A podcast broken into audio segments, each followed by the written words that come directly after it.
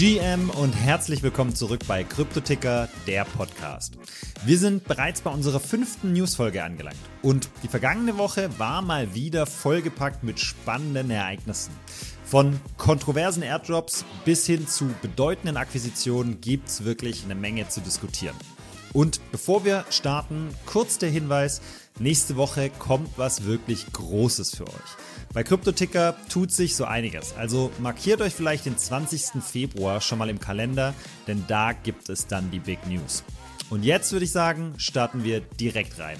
Unser erstes Thema heute ist der lange erwartete und auch heiß diskutierte Starknet Airdrop. Am 20. Februar plant die Starknet Foundation native Stark Tokens an die 1,3 Millionen Benutzer zu verteilen, wobei insgesamt 700 Millionen Stark ausgeschüttet werden sollen. Diese Verteilung entspricht so ungefähr 7% des Gesamtangebots von 10 Milliarden Token. Und zielt darauf ab, die ja, aktive Teilnahme und auch die Unterstützung innerhalb des Starknet-Ökosystems zu belohnen.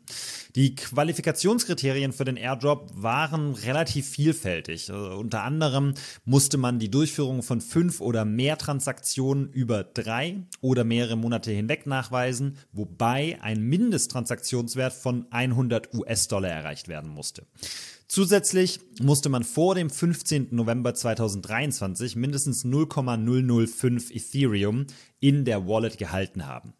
Neben den Starknet-Usern sind auch die Entwickler, StarkX-Nutzer, Ethereum-Entwickler, EIP-Autoren, ETH-Stakeholder und Mitglieder der Ethereum Protocol Guild berechtigt, an dem Airdrop teilzunehmen.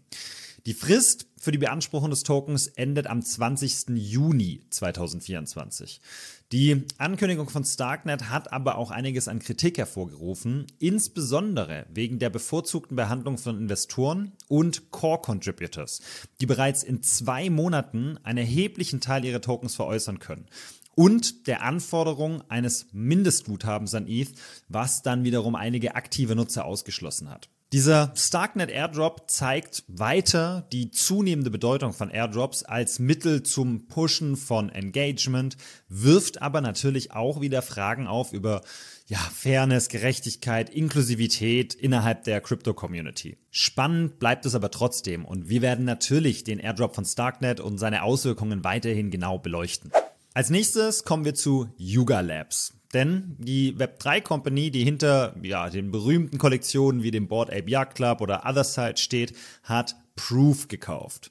Proof, vielleicht kennt man es vielleicht auch nicht, ist relativ bekannt, denn Proof ist die Company hinter den Moonbirds, einer NFT-Kollektion, die ja pixelige Eulenbilder zeigt und gerade damals zum Launch ziemlich von sich reden gemacht hat mit einem stark ansteigenden Floor Price.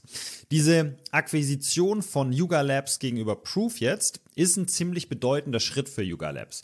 Neben den Moonbirds ist Proof außerdem auch bekannt für seine Utilities, wie zum Beispiel exklusiven Access auf die Proof Community oder auch Einladungen zu privaten und wirklich exklusiven Veranstaltungen.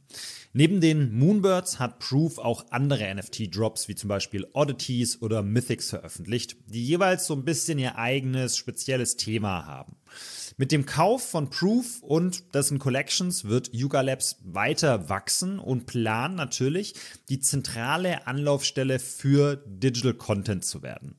Eines der ersten Projekte nach dieser Übernahme ist jetzt die Integration von Moonbirds in Otherside.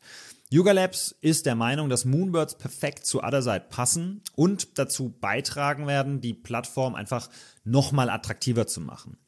Kevin Rose, der Gründer von Proof, wird Yuga Labs nach der Übernahme als Berater zur Seite stehen und dann auch dabei helfen, Moonbirds und eben auch andere Collections in die Welt von Yuga zu integrieren. Weitere wichtige Mitarbeiter von Proof werden ebenfalls zu Yuga Labs wechseln, um die Verschmelzung von Moonbirds in das Ökosystem von Yuga zu unterstützen.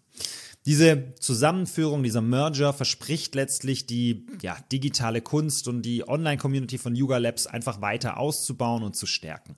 Next up, wir haben ein paar spannende KI-fokussierte Kryptowährungen, die ihr auf dem Schirm haben solltet.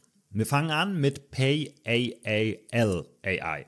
Steht im Mittelpunkt als ein Chatbot der nächsten Generation, der auf KI und Machine Learning basiert und bietet eine ziemlich breite Palette an intelligenten Diensten und Interaktionsmöglichkeiten.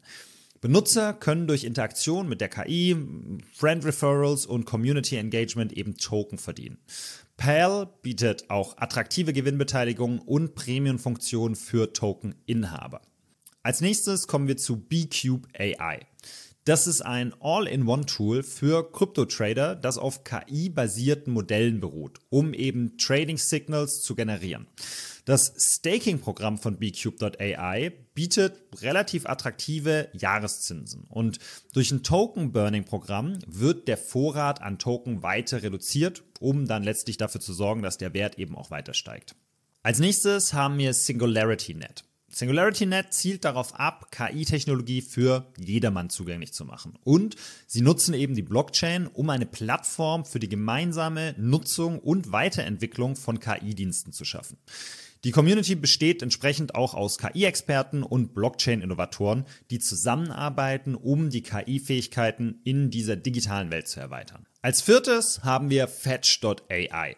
Fetch.ai verbindet Blockchain und KI, um ein dezentrales, digitales Wirtschaftssystem zu schaffen, in dem Transaktionen eben durch autonome Agents ablaufen können. Fetch.ai hat das Potenzial, ja, zahlreiche Branchen wie zum Beispiel Reisen, Gesundheitswesen, Energie und auch Lieferketten zu revolutionieren.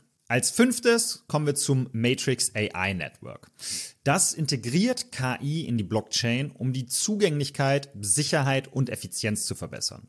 Es nutzt KI also quasi zur Selbstoptimierung und auch Verbesserung der Robustheit des Netzwerks und zeigt ein umfassendes Engagement für Innovation in der Blockchain-Technologie. Ich packe euch auf jeden Fall nochmal die Links zu allen fünf und dem Artikel, wo das Ganze nochmal ein bisschen genauer beschrieben ist, in die Shownotes mit rein. Damit sind wir jetzt am Ende der fünften Episode angekommen. Wie immer, vielen Dank fürs Zuhören. Wenn ihr Feedback habt, dann kommt am besten in unseren Discord oder schreibt uns auf unseren Social Channels. Und vergesst nicht, am Dienstag, 20. Februar, gibt es neue Big News. Bis dahin, alles Gute und auf Wiederhören.